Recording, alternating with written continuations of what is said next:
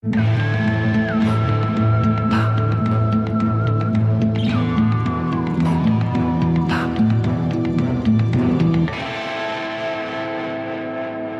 Robert.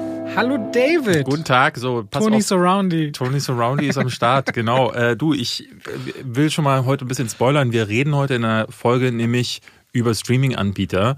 Wir haben uns nämlich gedacht, so wir haben jetzt in den letzten Wochen immer wieder Filme genannt und auch heute geht es sehr viel um Themen, die sich um Streaming-Anbieter ne, wie Disney Plus, Netflix, Amazon Prime äh, drehen. Und wir haben gedacht, wir geben mal eine Übersicht, was mögen wir eigentlich am meisten? Was gibt's denn eigentlich alles? Was kostet das so?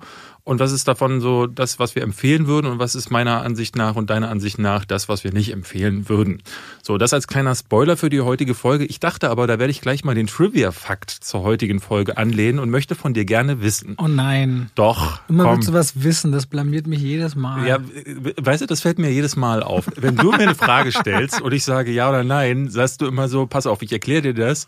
Bei mir ist es immer so, dass du das Gefühl hast, du blamiert zu werden. Das ist hier einfach nur eine Fragerunde, Robert. Du wirst nicht blamiert. Alles gut, David. Was ist denn der erste Streaming-Anbieter? Was würdest du vermuten? Der allererste? Mhm. Also wer hat das erste Streaming angeboten? Du meinst also nicht diese DVD-Versendenummer, also wirklich Streaming? Streaming.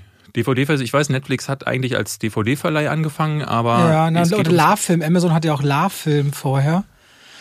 Bestimmt irgendjemand, also ich glaube Maxdom oder so, die hatten noch schon was schon ganz früh.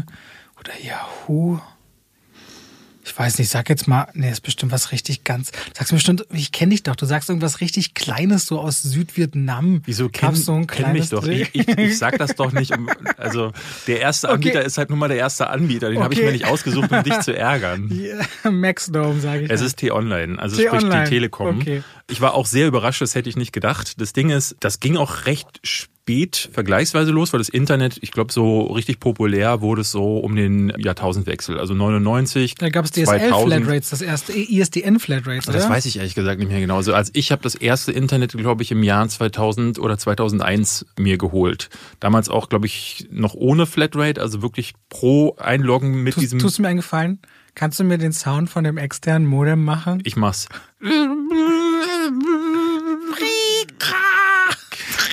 Ungefähr so, ja.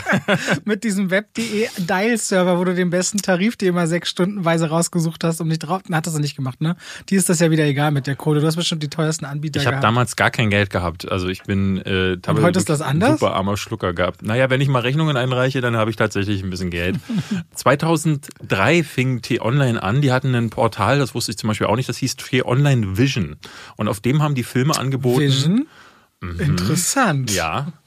Da hat Marvel sich nämlich die äh, Inspiration geholt. Und die haben so Filme von Konstantin, von MGM äh, und Universal da an die User noch geschickt. Das ist nämlich noch kein echtes Streaming gewesen, sondern Du hast dir den Film quasi ausgeliehen oder gekauft und dann haben die den über Nacht auf deinen PC hochgeladen, beziehungsweise du hast ihn dann halt runtergeladen. Das ist also noch kein echtes Streaming gewesen. Die Weltpremiere war 2004 und zwar ausgerechnet zur Berlinale.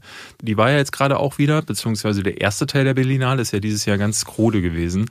Da haben sie den Konzertfilm Lightning in a Bottle. Ich habe den nie gesehen, ist von Antoine Fuqua, ist glaube ich zum Geburtstag von BB King mit Aerosmith und so, die alle auf einer Bühne gestanden haben. Egal. Und das konntest du dir anlässlich der Berlinale im Stream angucken mhm. bei Tier Online und es hat kein Schwein interessiert. Wirklich, es ist ein absoluter äh, Grottenerfolg. Also überhaupt nicht. Ein Grottenerfolg. Worden. Neues Wort für Misserfolg. Ja, neues Wort Der für Grottenerfolg. Grottenerfolg.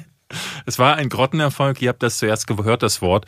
Und das war 2004 und 2007, muss man sagen, ist Netflix aus dieser DVD, ne, viele wissen es wahrscheinlich gar nicht, 1997 wurde Netflix schon gegründet.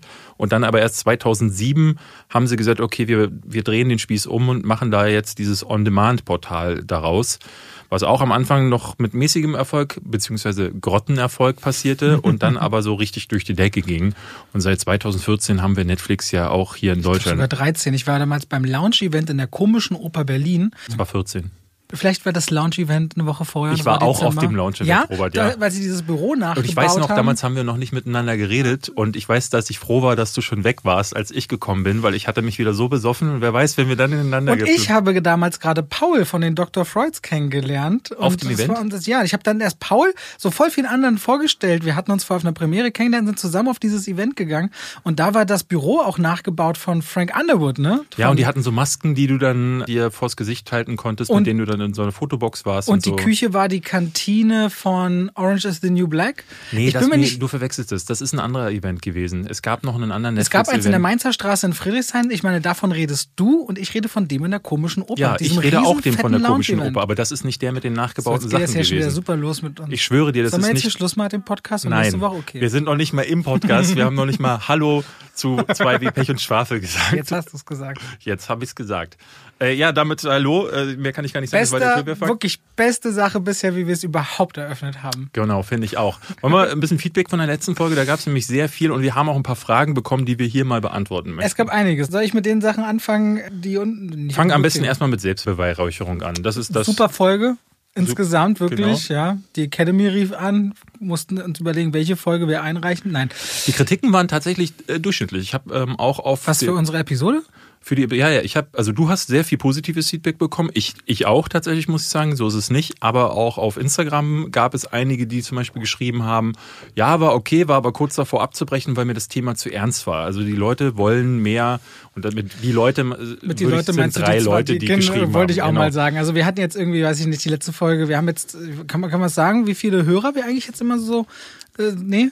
Klar, also mit, bei der ersten Folge haben wir jetzt so äh, fast 35, 40.000. 40.000 Hörer und das ist halt schon, also wir erstmal vielen, vielen Dank an alle Zuhörerinnen und Hörer da draußen, dass wir so viel tolles Feedback bekommen und dass ihr auch durchhört viel. Das äh, ehrt uns sehr, wir freuen uns sehr, dass man mit David was Erfolgreiches machen kann, ist natürlich auch eine schöne neue, neue. Erfahrung. Und äh, ja, ich hatte so ein bisschen Feedback, manchmal so, äh, nee, auf der einen Seite fanden die Leute es sehr spannend, diese aber auch ernsteren Themen zu haben. Also mir haben Leute geschrieben, die sich extrem dafür bedankt haben, auch dass wir mit Triggerwarnung äh, gearbeitet haben, weil mich eben Menschen, die eben auch betroffen waren bei diesem ganzen Thema rund um Sexismus und dem, und dem Gendern, äh, kontaktiert haben. Gerade bei Gendern haben sich einige beschwert, Robert, lass das mit dem Gendern. ja. Und andere haben gesagt, oh, das finde ich richtig toll, kannst ja mal so raten, wer was macht. Es waren Überwiegend ausschließlich, Männer, es waren ja. ausschließlich Männer, die es blöd fanden und Frauen, die es gut fanden. Und dann denke ich mir schon, ey Leute, ganz ehrlich, Sprache verändert sich immer, Sprache wird sich immer verändern. Und ich glaube, wir sind in einer Zeit, letzte Woche kam auch noch eine Studie raus. Kinder glauben zum Beispiel, dass typisch, dass zum Beispiel eine Pilotin weniger verdient als ein Pilot. Und Mädchen im Kindergarten, wenn du sie fragst, möchtest du Pilot werden, sagen nein. Möchtest du Pilotin werden, sagen sie ja. So, und das ist so einfach. Es ist so einfach, schon Menschen so früh was mit auf den Weg zu geben. Ich finde es nicht anstrengend. Ich will auch niemanden stressen mit einer Pseudopolitical Correctness. Nur mir ist es persönlich wichtig. Und was mir persönlich wichtig ist, habe ich schon immer transportiert. Und daran werde ich jetzt auch grundsätzlich nichts ändern. Aber ich Genau. bin auch noch nicht gut darin. Für den unpolitischen Teil oder äh, den politisch unkorrekten habt ihr ja dann immer noch mich hier im David Podcast. kommt dann zum Grottenerfolg. Ich will äh, noch mal auf zwei Fragen eingehen, die abseits von der wirklich guten Kritik oder den, dem Feedback kamen. Es gab jemanden, der fragte, ob wir das, und das ist eine Frage, die in, gerade in den ersten Folgen immer wieder kam, ob wir den Podcast denn auch auf YouTube hochladen wollen würden. Und zwar auch als Video. Und zu beidem können wir Nein sagen. Also Cinema Strikes Back macht das wohl so, wurde uns Ich glaube, sie laden den Podcast hoch und dann haben sie dann ein Standbild oder so eine Audiospur, Das machen einige, dass sie das mitstanden. so, Ich ja. weiß, dass JN Area, ich weiß nicht, ob sie noch einen Podcast zum Thema Film machen, aber früher hatten sie das hauptsächlich zum Thema Film gemacht und dann haben sie so auf ihrer Sie Couch haben, glaube ich, einen gesessen. eigenen Podcast-Unter-Channel, habe ich mal gesehen. Aber da geht es auch um alle möglichen Themen. Gerade ist es ja so, dass wir auch durch Corona auf eine Art und Weise aufzeichnen müssen. Da ist es jetzt auch nicht so einfach, dass wir eine Kamera aufstellen, weil wir ja mit einem Sicherheitsabstand arbeiten müssen. Und da würden wir ja dann Der mir gut tut. der dir gut tut, genau. Und äh, dazu kommt dann irgendwie auch, ich bin der Ansicht, so Podcast ist so, ist halt ein eigenes Medium und das hörst du dir an. Klar, es gibt mehrere, die jetzt zum Beispiel YouTube Premium haben, aber ich zum Beispiel hab's nicht, obwohl ich YouTuber bin oder äh, zumindest mit YouTube arbeite. Und sobald ich die App dann oder mein Handy in die Hosentasche mache, schließt sich der Ton, ja, schließt sich das Video. Das heißt, da macht das schon mal keinen Sinn. Das ist also nichts, was du beim Fahrradfahren mal so eben weghörst. Und ich bin der Ansicht, dass es da eben auch kein Video braucht, weil zwei Leute, die halt da sitzen bei der Joe Rogan Experience, der sich einen Bradley Cooper reinholt.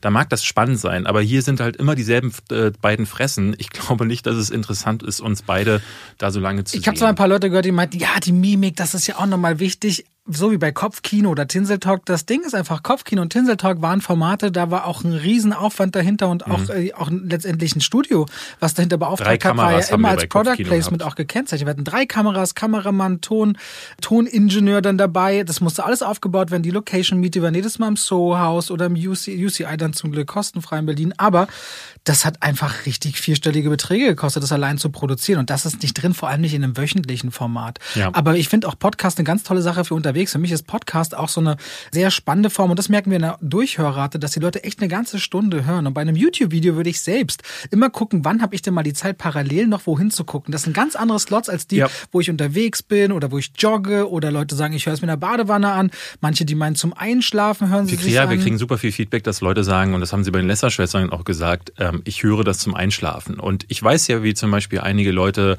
wie auch ich zum Beispiel Podcast höre. Ich äh, mache das oftmals, wenn ich zocke oder wenn ich irgendwie was zu tun habe, höre ich einen Podcast. Da würde ich eh nicht auf den Bildschirm gucken. Und ehrlich gesagt, ein Video produzieren, damit man die Leute dann da nebenbei ihre Wäsche waschen, das macht wirklich keinen Sinn für uns. Und diese Fragen kommen zwar immer wieder, aber ich glaube, das ist so ein typisches Ding, wo Leute etwas wollen und erst wenn sie es dann haben, merken sie, dass sie es eigentlich gar nicht gebraucht haben. Und unabhängig haben. davon, auch mal so gesprochen, könnte so ein Upload eines Podcasts, wo Leute dann hin und her switchen, einmal die Woche auf einem unserer Kanäle oder parallel oder wie auch immer, auch den Algorithmus auf YouTube ganz schwierig anfassen genau. und unsere Kanäle entweder sehr nach oben pushen oder auch zerstören. Das, weil dann kann es dann halt, da hören nur fünf Minuten rein von einer Stunde und das, das kann wirklich so eine Wirkung ja. haben.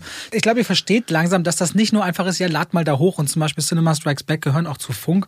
Und ich glaube, wenn man zu Funk gehört, ist das nochmal ein ganz anderes Arbeiten mit da einem steckt anderen auch Geld Team. Dahinter. Da steckt Geld dahinter. Du musst das nicht alles selbsthändisch machen. Das ist keine geringschätzendere Arbeit, aber es ist ein ganz anderer Ansatz. Genau. Dazu kommen wir dann auch gleich zur nächsten Frage, die immer wieder gestellt wird, und zwar, ob wir denn mit äh, Timestamps arbeiten können. Im Grunde geht es dann darum, dass man quasi die einzelnen Themen so als Servicegedanken anbietet, dass man sagt, hier ab Minute 17 sprechen wir über zum Beispiel Wonder Vision.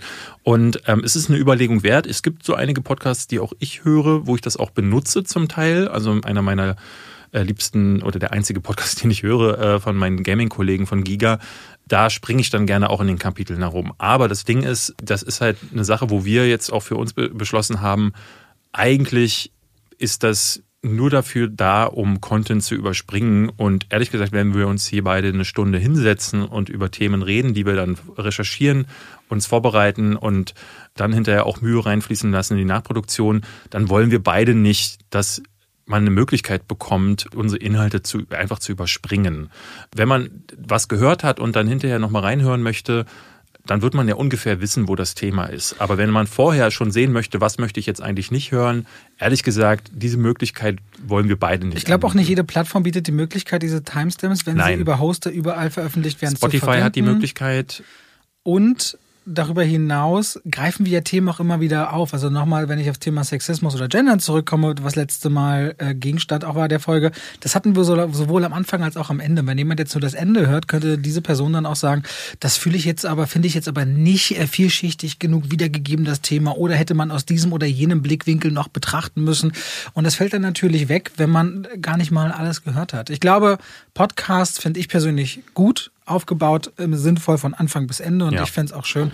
Ich weiß halt, auf DVD und Blu-rays kannst du auch Kapitel skippen, aber meine Nee, ich auch nicht. Also nur wenn ich wirklich einen Film schon mal gesehen habe und dann äh, Bock habe, oh, jetzt möchte ich nochmal diese eine Szene aus Film XY sehen, aber dann weiß ich schon, welche Szene das ist, aber ich gucke mir nicht einen neuen Film an und springe zum Ende. Also das ist irgendwie, das weiß ich auch nicht. Eine Sache, und jetzt haben wir zu lange über Nicht-Filmthemen gesprochen. Eine Sache möchte ich von letzter Woche nochmal ansprechen, Robert. Ja. Ich mache ja die Filmfehleranalyse auf Instagram. In der dir diesmal ein Fehler im Fehler passiert ist. Ja, ja ich weiß. ähm, wir haben letzte Woche über Alice ich habe dir jetzt hab ich den Namen total tatsächlich vergessen. Alice Guy Blaché, Blaché, genau. Die von dir als die erste, die Erfinderin des Spielfilms vorgestellt wurde. Und da wollte ich den Namen George Millier sagen, der von Ben Kingsley in Hugo dargestellt wurde. Und du hast mich sehr unschön über unterbrochen und wir können hier nochmal sagen. Ich möchte mich dafür entschuldigen, dass ich dich unterbrochen habe, David. Guckt gerne auf dem Instagram-Account, da mache ich diese Fehleranalysen, da gucken wir immer, was da so drin ist. Also was wir haben wir so falsch gesagt. Könnt ihr auch gerne selber eure Fehler auch einreichen, die ihr bei uns hört. Und da habe ich das schon mal geschrieben. Beides stimmt, kann man sagen. Alice Guy Blaché hat 1896, ich habe fälschlicherweise 1996 geschrieben, den ersten Spielfilm gedreht, aber auch Georges Méliès. Und deswegen wird eigentlich er als der Vater des narrativen Films angesehen. Jetzt kann man auch da wieder sagen. Die Mutter. Dann ist sie die Mutter, ja. Ich würde fast vermuten, dass wahrscheinlich tatsächlich sie die erste war. Vielleicht wird es sich um Monate, vielleicht sogar um Tage gehandelt haben. Aber als Frau äh, hat sie das ja sowieso jahrelang nicht zuerkannt bekommen. Also hier habt ihr nochmal die Verbesserung. Wenn ihr auf einer Party seid und jemand sagt, hey, sag doch mal schnell, wer hat den Spielfilm erfunden, könnt ihr jetzt zwei Namen droppen. Und ich sage euch, da fliegen euch die Schlüpfer und Boxershorts entgegen. Ihr könnt euch gar nicht mehr retten. Robert. So, das sind deine Partys, ne? Was, das sind meine ich Partys. Ich kenne ja so ein bisschen, das kann wirklich deine Partys sein. Was hast du zuletzt gesehen? Kommen wir schnell Also zuletzt gesehen, vieles, was ich so ein bisschen mal wieder gesehen habe, aber das interessiert dich, glaube ich, nicht. Wobei ich, ich, dein Gesicht eigentlich mag, wenn ich sage, ich habe La La Land und Joker letzte Woche nochmal geguckt, unter anderem. Ich liebe La La Land. Ja, Identität habe ich auch nochmal geguckt, schon lange her. Auf jeden Fall gesehen, wo wir glaube ich ein bisschen drüber reden, ist Raya und der letzte Drache. Mhm. Kriegst du für knapp 22 Euro als VIP-Zugang bei Disney Plus. Den habe ich auch gesehen. Wo man das Abo hat. Dann Judas and the Black Messiah, den heben wir uns auf, wenn du den auch gesehen hast. Und The Art of Self-Defense habe ich angesehen. Ja, das, also reden wir über die beiden? Wenn du möchtest. Gut, ich habe gesehen Raya Mhm. Ähm, ich habe sehr viel mehr gesehen. Die Leute haben sich schon gefreut auf eine Diskussion zu I Care a Lot, aber da können wir vielleicht später beim Thema Netflix nochmal zu kommen. Ich würde gerne über Raya sprechen und Der Prinz aus Zamunda 2, beziehungsweise Coming to America, mhm. der, äh, wie er im Original heißt. Da haben wir zwei Filme, die auf Streaming-Plattformen als Originals laufen. Das passt dann eben einfach auch ganz gut zu dem Thema, was danach kommt. Lass uns über Raya sprechen. Mhm. Raya. Soll ich mal ein bisschen erzählen? Ich könnte es vorlesen, so wie früher aus Ja, nee, mal bitte nicht. Äh, also ich finde auch, ich, ich muss auch sagen, so, so diese Story-Zusammenfassungen, die Leute können sich das selbst ja googeln, meiner Ansicht okay. nach. Also aber trotzdem, Raya ist die, bleibt aber trotzdem mal kurz die Geschichte ja. von, von einem zerstrittenen Kontinent oder einem Land, was mal ein großes Land war und viele Völker sind da über die Tatsache, dass alle Drachen, weil Menschen und Drachen haben mal Seite an Seite gelebt, haben sich geopfert gegen eine böse Kraft, um mhm. die Menschen zu retten. Und Raya versucht, oder Rayas Papa, diese Welt wieder zu vereinen aber es kommt zu Intrigen und der Legende. nee, nee, vor. es gibt einen letzten Drachen. So, und was ich an Raya und der letzte Drache richtig, richtig geil fand, ist diese Aufmachung dieser unterschiedlichen Länder, weil die sind inspiriert, dieser Kontinent oder diese, dieses Land ist zerfallen, ist inspiriert von Thailand, Vietnam, Kambodscha, Myanmar, Malaysia, Indonesien, den Philippinen und Laos. Und ich dachte die ganze Zeit, was für ein geiles Rollenspiel wäre eigentlich Raya und der letzte Drache gewesen. Du schließt dich einem Volk an, hast bestimmte Kampfstile, Ausrüstungen, irgendwelche coolen Reittiere, weil sie rennt ja mit ihrem Tuk-Tuk darum. Und das hat einfach voll viel Schönheit, der Film, aber die Geschichte Geschichte wird super schnell dahin gehetzt erzählt. Soll ich dir sagen, die warum? Antagonistin ist für mich in den wichtigsten Momenten völlig unglaubwürdig und das macht aus einem sehr schön verpackten Film und der ein paar süße Momente hat, aber einen der, einer der schwächsten Disney-Animation-Filme der letzten Jahre ist leider. Soll ich dir sagen, warum? Nein. Hast du es gesehen in den hm. Credits? Nee, was ist in den Credits? Das ist das Erste, was mir aufgefallen ist in den Credits. Regisseur kommt rein, ein Name. Der Kameramann kommt rein, ein Name. Oder der Visual Artist kommt rein, ein Name. Und die Drehbuchautoren kommen rein. Und wenn ich Drehbuchautoren sage, meine ich acht Drehbuchautoren. Acht Leute haben an diesem Skript herumgedoktert und das merkst du diesem Film zu jedem Zeitpunkt an, weil ich finde, er wirkt wie so eine Gruppenarbeit, wo jeder mal eine Idee reinwerfen durfte. Sagst du das jetzt jede Podcast-Folge? Nee, nee, Achso. nee ich, äh, da, sonst sage ich ja äh, entweder Kinder oder Affen. Jetzt sage ich Gruppenarbeit, wo jeder so eine Idee reinwerfen durfte, die es irgendwo schon mal in einem anderen Disney-Film oder Animationsfilm gab. Also es gibt natürlich diese große Message. Hier ist es das Thema Vertrauen, das angefasst wird. Und ansonsten wirklich ab Sekunde eins fand ich den Film vorhersehbar bis zum geht nicht mehr. Also ich wusste relativ früh, welcher Bösewicht dann doch kein Bösewicht ist oder dann halt die Seiten wechselt und ganz am Anfang das Intro fand ich noch sehr stark, muss ich sagen. Und dann bricht er meiner Ansicht nach total auf, weil das Pacing zum Erliegen kommt. Ich finde, also sie trifft relativ schnell auch die Raya auf diesen ersten Drachen. Das ist nicht mal ein Spoiler, sondern sie wird auch im Trailer ja, ja schon ja. gezeigt. Und dann finden Gespräche statt. Und der Film hofft dann, dass man auf diese Chemie zwischen den Charakteren, dass man da anknüpfen kann. was mir gar nicht gelungen ist, weil ich den Humor nicht, nicht gut fand. Also ich habe das, also ich fand den auch nicht so gut synchronisiert, muss der ich sagen. Der hatte so oft auch so eine Metaebene, der, der Film, der quasi aus diesem traditionellen Gedanken heraus immer wieder dich rausgekommen hat. Ich glaube, kennst du noch Chrissy Cosmetic? Hello Chrissy? Ja, ja, genau, die hat. Die spricht Raya, ne? Die Raya, genau. Ich glaube. Ja, ja, ich glaube, Raya war es. Ich hatte auch geguckt, weil ich dachte so, ich will wissen, wer das synchronisiert hat, weil ich fand es echt mittelmäßig synchronisiert.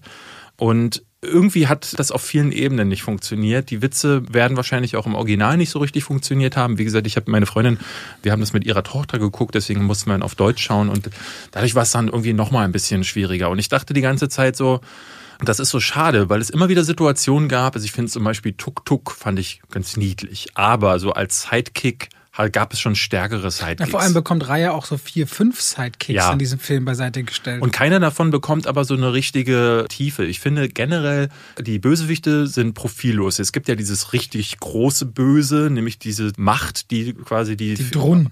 Ja, die die Drachen und die Menschen versteinert. Und dann gibt es nochmal darunter so Bösewichte, aber die sind auch nicht so wirklich böse. Also das Problem ist irgendwie, dass die Bösewichte profillos sind. Der Film kippt vor allem an einem ganz wichtigen Moment, dass selbst die wichtigste Bösewichtfigur trotzdem eine riesengroße Demut vor Drachen hat, aber in einem Moment trotzdem bereit ist, so aggressiv zu agieren, dass es überhaupt nicht funktioniert, zu ja. dem wie die, wie die Figur gedacht ist. Da muss ich jeder Drehbuchautor und auch Regisseur fragen, das stimmt doch jetzt nicht. Das passt doch jetzt nicht. Das ja. funktioniert nicht. Und das hat mich richtig geärgert bei Raya leider und bis er zu dem Ende kommt, dass dann doch irgendwie schon wieder, ich finde, diese letzte Szene, und die möchte ich nicht spoilern, die ist schon die macht schon was. Ne, da ist mir auf jeden Fall ein bisschen Gänsehaut den Rücken hochgekrabbelt und ich habe gesehen, mit den beiden Damen, mit denen ich den geguckt habe, hat es super funktioniert. Ne? Also als Kind hältst du dich natürlich fest an den bunten, schönen Bildern und muss sagen, optisch ist das ein echtes Fest. Wobei ich sagen muss, gab definitiv schon schönere, verspieltere Welten, schon bessere äh, Sidekicks, bessere Witze vor allen Dingen. Also jeder Pixar-Film lässt mich laut ich, auflachen. Ich, ich, ich bekomme direkt Lust mal, dass wir eine Folge über Animationsfilme machen. Lass das gerne so mal. viele gesehen, habe ich eigentlich richtig Bock mal drauf. Lass das gerne mal machen, so, weil ich werde immer wieder auf Letterbox, wo ich ja meine Kritiken veröffentliche, wird mir dann immer wieder geschrieben, Mensch, David, du bist einfach nicht die Zielgruppe. Und dann sage ich immer wieder, nee, das stimmt nicht. So ein Wolfwalkers zum Beispiel fand ich fantastisch. Ein Soul fand ich fantastisch. Man muss man sagen, Soul Kuno, funktioniert ach, Kuno. Coco? Nee, nee, nee Coco hast Kubo. du ja. Kubo, Kubo, Kubo. Ja, es gibt, Kuno heißt ein befreundeter Es gibt Hund natürlich so Filme, die funktionieren. Das, es tut mir leid. Kubo, entschuldige. Ja, mach doch gerne einen Hunde-Podcast mit Cooper. Cooper, na, wie war deine Woche? Wuff, wuff, wuff. Und schalteten Sie nächste Woche auch wieder ein zu Ach, Coopers lustige Welt. Ich bin halt einfach glücklich. Ich doch auch. Na, das ist doch schön. Ja. Na, gönnt mir das doch. Ich, ich habe so, nichts Kubo. Gegenteiliges Kubo. gesagt. Kubo. Den Kubo. Eine, auch der schönsten Animationsfilme. Also es gibt genügend Animationsfilme, die funktionieren und nicht nur die, die auch äh, an Erwachsene gerichtet sind. Ich zum Beispiel, mein absoluter Lieblingsanimationsfilm, jetzt abgesehen von den äh, Ghibli-Filmen, ist äh, Wally. -E. Bis zum heutigen Tage wird, äh, ist das immer noch unangefochten auf Platz eins oder zwei, je nachdem, wo man Prinzessin Mononoke hinsetzt. Aber der ist ja dann wirklich eher für Erwachsene. Und Wally funktioniert für mich als Erwachsenenfilm wie auch als Kinderfilm, weil er die Hälfte der Zeit quasi völlig ohne Sprache äh, verbringt und die das auch wirklich die Meister darin sind äh, bei Pixar. Ohne ein gesprochenes Wort hat man ja auch bei oben in den letzten, in den ersten zehn Minuten gesehen zu äh, zu transportieren, Gefühle und Emotionen, was dasselbe ist, aber ich äh, habe es jetzt einfach mal so gesagt. ähm, aber auch äh, ne, Humor, Klamauk, weil sie im Grunde Dinge machen, die, äh, die die Marx Brothers oder auch Dick und Doof schon damals gezeigt haben in der Stummfilmära. Und das ist wirklich, die haben ein Verständnis von Humor und von Geschichten erzählen. Da kommen die Disney-Studios nicht mit. Und ich finde, das ist schon seit Jahren so bei den Disney-Studios. Also, also Frozen fand ich mittel, selbst aber sowas dafür wie Rapunzel. fand ich Sumania Weltklasse. Sumania war Sumania super, ja. finde ich, ist ihm ein ganz starkes Stück Arbeit gelungen. Also tatsächlich. Der war wirklich spitze, den fand ich auch klasse. Und da war es zum Beispiel auch so, wenn da mal eine Action oder generell so eine Abenteuersequenz kam. Bei Raya war es zum Beispiel so ganz viele Momente, die, wo irgendwie so ein bisschen, wo sie jemand verfolgt wird, aber ich habe gar nichts dabei empfunden, Voll. weil das alles irgendwie nach Schema F war. Also es war wirklich so, nicht nur acht Drehbuchautoren, die so Checklisten eingereicht haben, sondern auch so das ganze Ding wirkte wie auf Nummer sicher gehen. Und das ist für so einen Disney-Animationsfilm, der 22 Euro zusätzlich zur Disney Plus Gebühr äh, kostet, wenn man ihn vor äh, dem, ich glaube im Juni soll er dann für alle Disney Plus äh, mhm. Äh, Abonnenten freigeschaltet werden, sehen möchte, ist das meiner Ansicht nach überhaupt nicht gerechtfertigt. Nach Mulan das zweite Mal, dass sie das gemacht haben. Ja, wir kommen später noch zu Disney ja. Plus, wenn wir darüber reden. Und dann, da muss man sich, glaube ich, generell fragen bei Disney Plus, macht so ein Abo äh, Sinn gerade? Ich finde, so ein Film zeigt dann wieder Nein. Aber können wir gleich nochmal drüber sprechen. Ein super Rollenspiel wäre es zumindest aus meiner Sicht gewesen, weil die Welt ist in der Reihe sehr interessant. Prinz aus der Munda 2 wäre jetzt wieder so eine Situation, den du gesehen hast, ich nicht angeschaut habe. Du kannst gerne wieder darüber reden, wenn du möchtest. Ich habe den aber auch irgendwie nicht so sehr auf meiner Watchlist irgendwie. Wahrscheinlich hast du den ersten Prinz aus der Munda ich bin auch zumindest, gesehen, ne? Ich habe ihn gesehen, aber für viele ist das ja, müsste sogar gut in dein Alter fallen, ne? Warte mal, wann bist du geboren? 81. 81, ist das nicht aus den 80ern ich der glaube, er ist von 1990. 90. Oder 89. Ja, das war so für so Kind doch perfekt, oder? Für so neun, zehnjährige. Ich fand den damals auch, ich weiß noch, ich kann mich nicht mehr an, an vieles erinnern. Ich weiß noch, dass ich ihn gut fand, weil ich damals aber alles irgendwie spektakulär fand als Kind. Und Eddie Murphy fand ich total, äh, tot komisch auch nicht immer. Also es ist nicht so, dass ich diese Filme mit ihm als Kind geliebt habe, weil ich da einfach andere Favoriten hatte, wie Bud Spencer Filme oder so. Das waren für mich oder Asterix Filme. Da habe ich mich totgelacht. Und Eddie Murphy hat ja auch Filme gemacht wie 48 Stunden oder Beverly Hills Cop. Die sind gar nicht nur lustig. Ich habe ihn erst über Beverly Hills Cop kennengelernt, so wirklich. Ja, Prinz aus dem Munde hat so ein paar Gags, ist aber so schon der erste Film gewesen, wie man Eddie Murphy dann jahrelang, auch in den 90ern ist seine Karriere immer weiter runtergegangen, weil er ganz viele Filme gemacht hat, in denen er dann verkleidet war. Nutty Professor, äh, Norbit und solche Sachen, die alle dann gar nicht mehr funktioniert haben. Was aber, glaube ich, auch, wenn ich mich nicht irre, eine Riesenproblematik hat. Okay, nee, ich will jetzt nicht, dass du in deiner Fehlersparte endlos auftauchen nächste Woche, aber gab es nicht mit Eddie Murphy so eine Drogen-Hintergrundgeschichte und einem großen Disney-Deal und deswegen hat er viele Family-Filme und sowas gemacht? Ich habe das mal irgendwann aufgeschnappt aber das ist gut. Ich recherchiere das mal im Hintergrund. Ich weiß es ehrlich gesagt selber nicht, weil Eddie Murphy auf meiner Liste nicht aufgetaucht ist. Aber Eddie Murphys Karriere ist jetzt meiner Ansicht nach eher durch seine massigen Flops in den Keller gegangen. Also gerade so Sachen wie Norbit waren da große Grottenerfolge. Der Prinz aus Zamunda war aber ein ganz witziges Ding. Und der Prinz aus Zamunda 2 ist es jetzt nicht. Also es ist tatsächlich so, ich habe mal geguckt hinterher, habe mir überlegt, wie lange, wie oft habe ich ihn jetzt eigentlich gelacht? Und es war wirklich, ich bin auf null gekommen. Ich habe nicht mal gekichert, ich habe nicht geschmunzelt. Nun bin ich bei Komödien, ich sage es immer wieder, eher so ein schwieriger Fall, weil ich einen anderen Humor brauche. Ne? Also sehr viel gelacht habe ich zum Beispiel bei dem Film, den du gleich besprechen wirst, den du wahrscheinlich nicht so witzig fandest, aber auch bei so Sachen wie In Fabric oder Sorry to Bother You, da lache ich mich tot. Weil ich, ich, ich weiß nicht, was es für eine Art von Humor ist. Ich kann es gar nicht so genau beschreiben. Aber Lachen ist ja wirklich so eine Geschmacks- und eine Charakterfrage, würde ich sagen. Und hier habe ich nicht gelacht. Ich habe aber die, mal die Kritiken von Freunden oder so gesehen, selbst so Leute wie die von Kino Plus, also Daniel Schröck zum Beispiel, der eher jemand ist, der Filme eher positiver äh, bewertet oder aufnimmt, fand den furchtbar. Und da war ich noch einer, der den noch am besten fand, äh, Prinz aus Zamunda 2, weil ich finde, obwohl ich nicht gelacht habe, ist so ab der Hälfte, hier geht's ja darum, dass Eddie Murphy ist der, ne, der Prinz aus Zamunda, der dann feststellt, er hat noch einen Sohn in Amerika. Das wusste er gar nicht, ist ihm jetzt erst gerade aufgefallen. Er braucht nämlich einen Erben ja, und er hat leider nur Töchter zur Welt gebracht. Leider in Anführungszeichen, aber in Zamunda besagt die Regel, dass der Sohn der Thronerbe sein kann.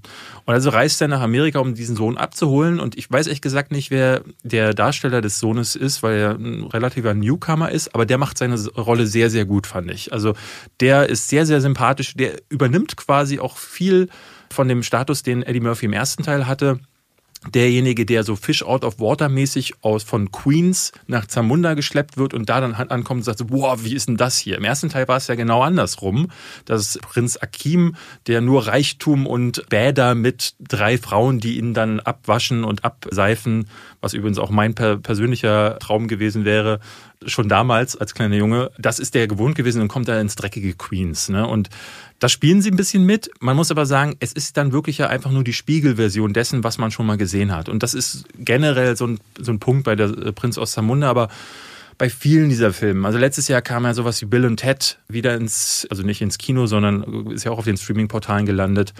Und der war auch so, dass du dachtest so, oh, habe ich jetzt schon zweimal gesehen und das letzte Mal vor 20 Jahren, nee, funktioniert nicht mehr. Und so ist es mit der Prinz aus Samunda. ist ja immer wieder, wenn Sachen einfach so lange irgendwo gelegen haben und dann Ja. äh, kommt das Ding irgendwann raus. Vielleicht hat es im Kino besser funktioniert, wenn dann viele Leute drin sitzen und lachen. Ich habe ihn nicht gesehen. Er ist ein Riesenerfolg, ne? muss man sagen. Ja. Wir haben gerade geguckt, das Ding hat alle Rekorde gebrochen, sogar erfolgreicher als Netflix-Erfolge, hattest du gerade vorgelesen. Ich hatte den Artikel rausgesucht, aber diese Analysen da hinten, man versteckt sich bei den Streaming-Anbietern auch immer so hinter Wahrheit, also hinter Zahlen, wo man nicht so richtig weiß, was man davon halten soll. Aber Beziehungsweise gerade, sie geben selber heraus, das ist ein Rekord, aber sie belegen es nicht mit genau, Zahlen. das ist immer so, ja. Das Ding ist, bei Amazon kann man sagen, das wird ja gerade so aggressiv beworben, nicht nur bei ihnen, weil wenn du jetzt auf Amazon Prime gehst, ist gleich der oberste Banner nur Prinz aus Zamunda, dann darunter mehrere Banner nur Prinz aus Zamunda. Also du kommst an diesem Film gar nicht dran vorbei gerade. Da kann ich das schon verstehen, aber es ist leider einer dieser Filme, die, also ich fand zum Beispiel Dolomite is my name. Äh, fand ich viel, viel besser. Der letzte Film mit äh, Eddie Murphy. Auch, ne? Ich glaube, der war Netflix. Und da war für mich der Breakout-Star, wie auch in diesem Film jetzt, Wesley Snipes. Ich finde, Wesley Snipes war mal einer der besten Darsteller seiner Generation, hat sich dann selbst verschenkt an irgendwie Actionfilme auf DVD. Und jetzt kommt er aber wieder. Aber leider immer nur so im Zug oder im Umfeld von Eddie Murphy. Aber auch hier ist der wieder richtig gut. Der kann richtig gut sich auch in Rollen verstecken. Also du, du merkst Wesley Snipes dann nicht wirklich. Finde ich wirklich klasse in dem Film auch wieder. Immer geliebt in Weiße Jungs bring's nicht. White Man Cannot Ja. Jump. Ich Weißt du, wer wieder im ersten Prinz aus Zamunda eigentlich, welche beiden Darsteller da eine ihrer ersten Rollen hatten? Nee, aber sagst du mir jetzt. Samuel L. Jackson, Aha. der hat da einen Räuber gespielt, der von Eddie Murphy mit einem Besen vermöbelt wird. Es war, glaube ich, sein fünfter Film, alle Filme davor, da kannte man ihn quasi noch nicht. Und Cuba Gooding Jr. spielt Typ, der in den Friseurladen läuft. Also der hat gar keinen, ich glaube, der hat nicht mal eine Sprechrolle. Der steht da einfach nur rum. Und es war, glaube ich, eine seiner allerersten, eine Ist von den später ersten beiden Filmen. Oscar-Preisträger geworden. Ja, und heute eine DVD-Lachnummer. Leider. Und Oscar für? Jerry Maguire. Richtig.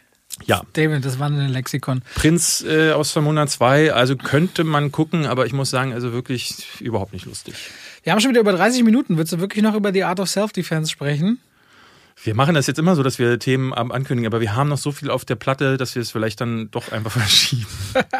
Ja, wir haben das. WandaVision könnte man auch verschieben. Wir könnten auch über WandaVision Nein, reden. nein, nee, lass uns das mal durch. Also Okay. ich meine, wir haben ja, das Gute bei Podcasts ist ja, ob wir jetzt eine Stunde lang sind oder anderthalb, die Leute können es sich ja dann auch stückeln und hören dann später weiter. Okay. WandaVision. Ja? Oder doch Art of Self-Defense? Also willst du alles? Wir können auch alles machen, David. Wie du Lass uns mal kurz über Art of Self-Defense Okay, die. Art of Self-Defense. David hatte sich ja die ganze Zeit drauf gefreut und ich hatte äh, es witzigerweise jetzt Amazon Original auf dem Plan, weil es jetzt bei Amazon Prime anschaubar ist, aber anscheinend gab es das Ding schon vorher und Jesse Eisenberg sehe ich halt richtig gerne. Jesse Eisenberg, Hauptdarsteller, spielt einen Typen, der wird angegriffen nachts. Alleine, bisschen so als Loser verschrien. Und da ist der Film auch sehr witzig, wenn er nach Hause kommt und sein Anrufbeantworter ihm sagt, sie haben nur eine Nachricht. Und wenn die abgespielt ist, sagt er dann, sie hat niemand weiteres anrufen wollen oder so. Und da habe ich auch dich schon wieder erkannt, dachte so, okay, das ist dieser, Das ist mein Humor. das ist der Humor, wo du laut lachst, wenn dich der Anrufbeantworter schon disst, während du allein in der Wohnung sitzt.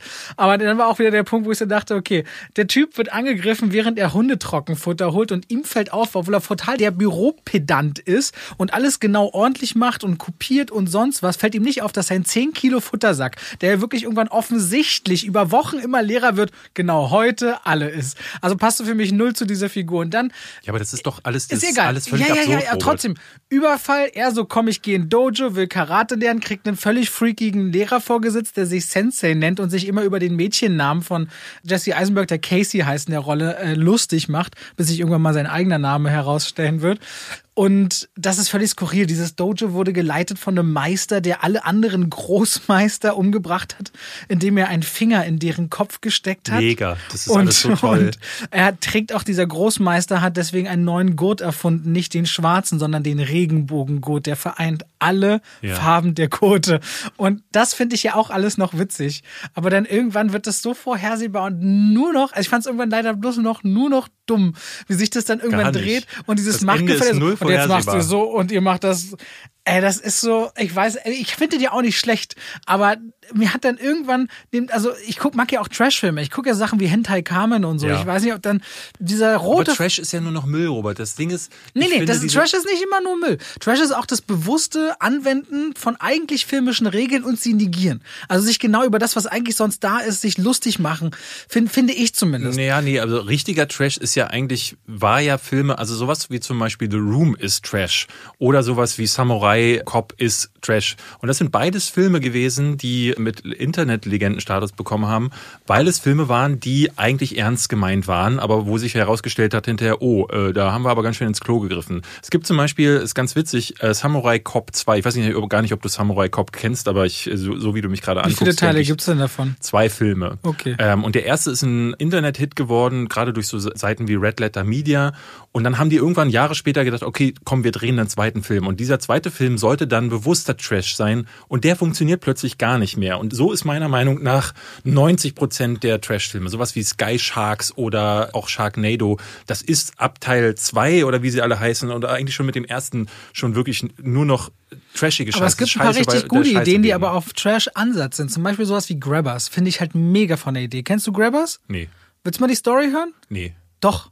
Nee, wir sind jetzt schon so tief im Wir 30 Sekunden. Okay. Das ist richtig geil. Pass auf, eine Insel wird von Außerirdischen angegriffen. Und es gehen richtig viele drauf.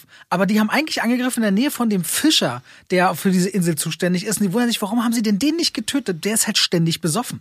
Und alle stellen fest, die Aliens haben eine Alkoholallergie. Deswegen beschließt der Rest des Dorfes, sich volllaufen zu lassen und volltrunken gegen die Außerirdischen zu kämpfen. Naja. Das finde ich von, das finde ich eine super Story. Nee, aber da finde ich Doch. so, so Drehbücher wie Art of Self-Defense. Ähm, ja, ich kann ja nur Nee von mir aus sagen. ja. Und die Art of Self-Defense ist ja auch clever. Das Ding ist, das ist ein richtig guter, subversiver Humor. Das ist zum Teil schöne Meter und es ist immer, also dabei ist es ja trotzdem auch immer ein guter Film. Und das mag ich an so Sachen wie In Fabric oder Sorry to Bother You oder auch Under the Silver Lake oder zum Beispiel den Beach Bum, den wir zusammen geguckt haben. Den fand ich haben. auch super.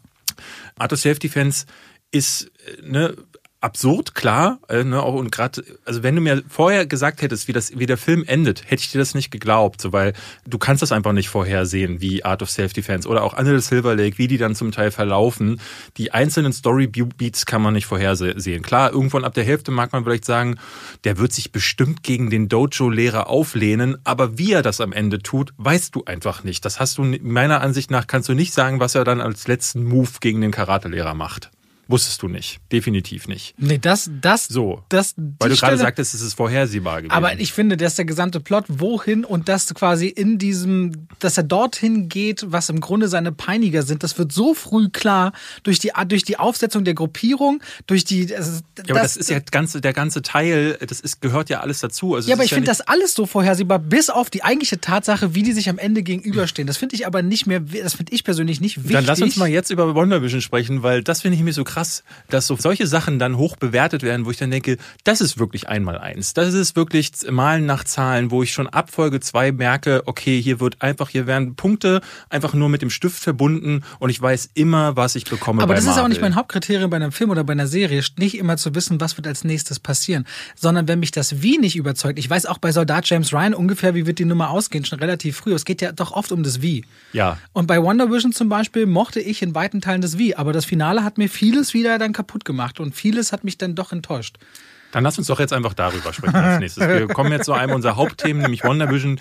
Wir hatten euch ja angekündigt, also vielleicht kann man noch abschließend sagen, Robert hat wirklich überhaupt keine Ahnung. In dem Fall Art of Self-Defense müsst ihr gucken. Also andersrum, ich sitze mit David zum Beispiel in Johnny English 3 im Kino und er lacht sich die ganze Zeit tot und behandelt und bezeichnet seinen eigenen Humor als gut Der und subversiv, wollte ich es nur mal ganz kurz eine sagen. Szene, wo Johnny English in Johnny English 3 als Kellner arbeitet und dann, also es ist wirklich die beste Szene in jedem Film. Ich habe ihn neulich nochmal geguckt. So, das ist die beste Szene in jedem Film. Ja. Und genau darauf können wir dann auch die äh, Glaubwürdigkeit von Davids Aussagen bezüglich Art of Self-Defense zurückführen.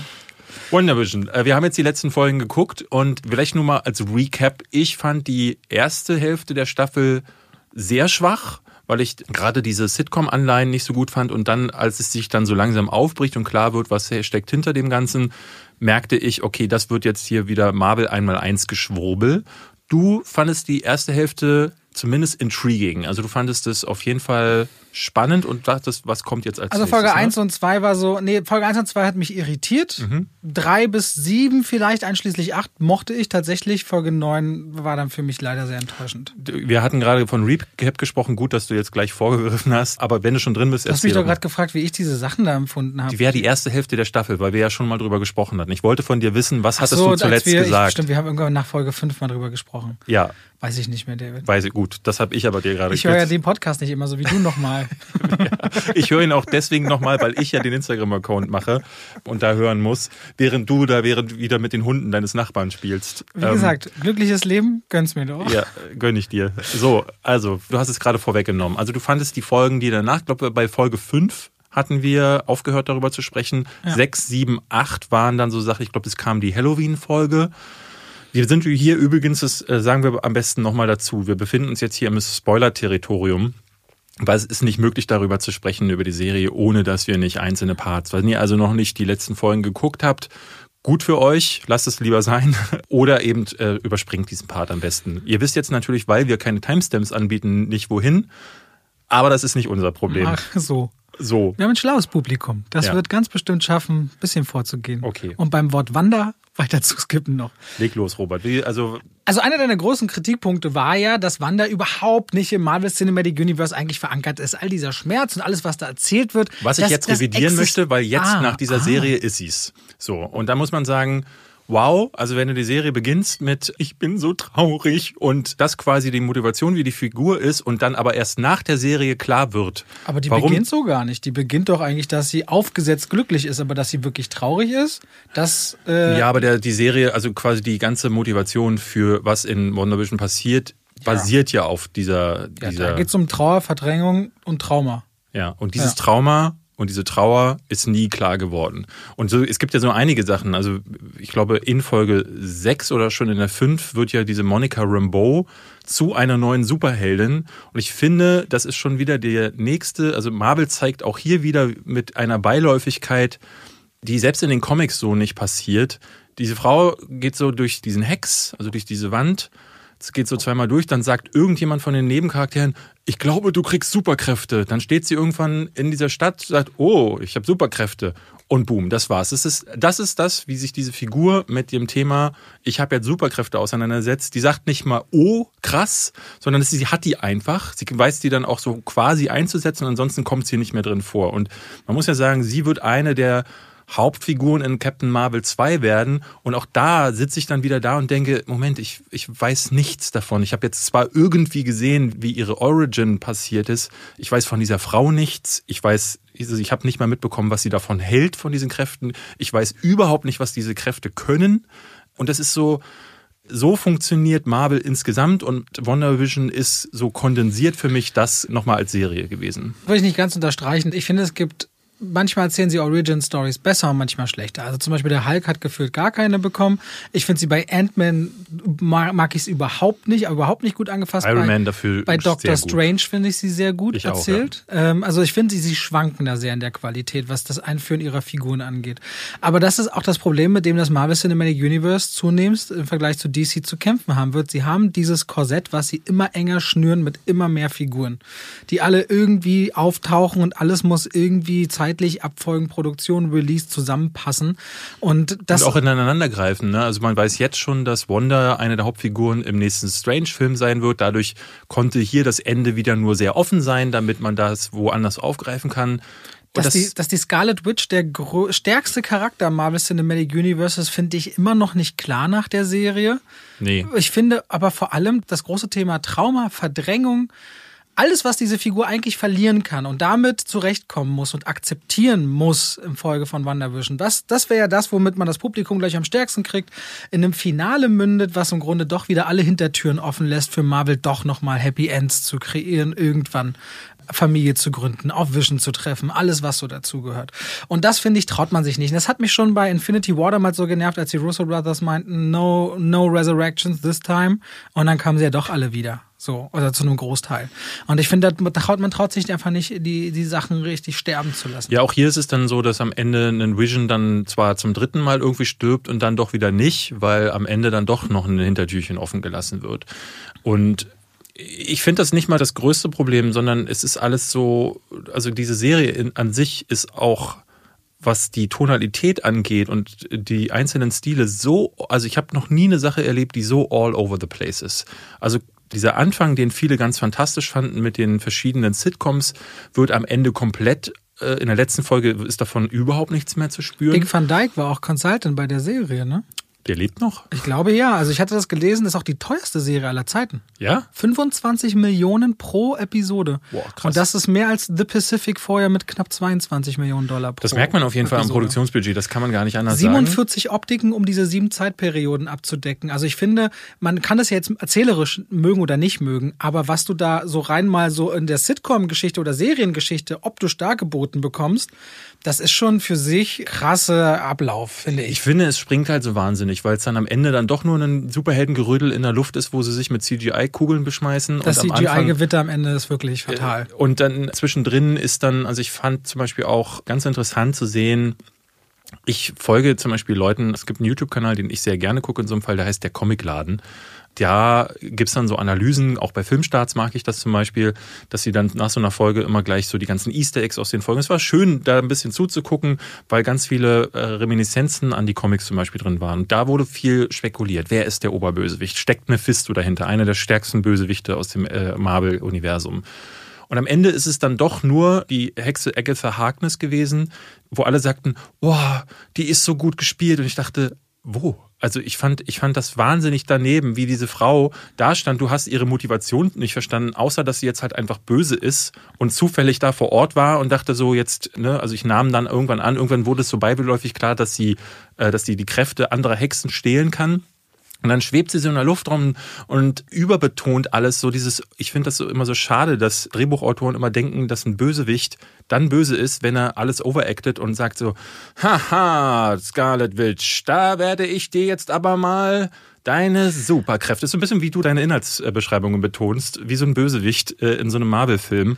Und das war alles. Das ist das, wie diese Super Ich glaube, Böse, Bösewicht Ich, äh, also ich fand hat. Catherine Hahn im Finale wirklich nicht, nicht gut. Auch vorneweg war mir das immer als Nachbarin ein bisschen anstrengend. Aber da, wo sie in die Vergangenheit von Wanda gehen, so als Kind zusammen rumlaufen, diese 20, 30 Minuten, wo sie dann immer so ein bisschen fies, beiläufig, psychisch, angreifend kommentiert, das mochte ich tatsächlich. Da dachte ich so, okay, das könnte vielschichtiger werden, ist aber nicht geworden. Es gab immer wieder Momente, wo ich dachte, Mann, das hier hätte mehr werden können. Ne? Wo ich dachte, so, da sind Ansätze drin. Und ich finde gerade die Verbindung zwischen Wanda und Vision, gerade Paul Bettany und Elizabeth Olsen, die funktionieren zusammen.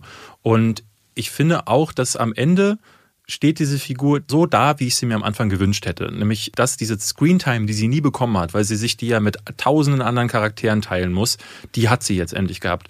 Und das hätte für mich auch funktioniert ohne dieses ganze Theater, ohne dieses vorher mit irgendwie Sitcoms, die nicht lustig sind, dann diesem Bösewicht, dieser, ich weiß gar nicht, Hawthorne oder wie der hieß, dieser Typ von Sword, der draußen steht und plötzlich in der letzten Folge auf Kinder schießt, was sich überhaupt nicht erklärt. Also der ist auch nur böse, weil Ja. ein Drehbuchautor gesagt hat, komm, du bist jetzt so böse, das ist äh, ohne jegliche ganz Motivation. generische Figuren in diesen Behörden. Also ich glaube, Ja. ihr hätte ein eigener Film so im Stile von Iron Man 3, so auf dem Weg der eigenen Fährte, der eigenen, des eigenen Charakters besser getan vielleicht.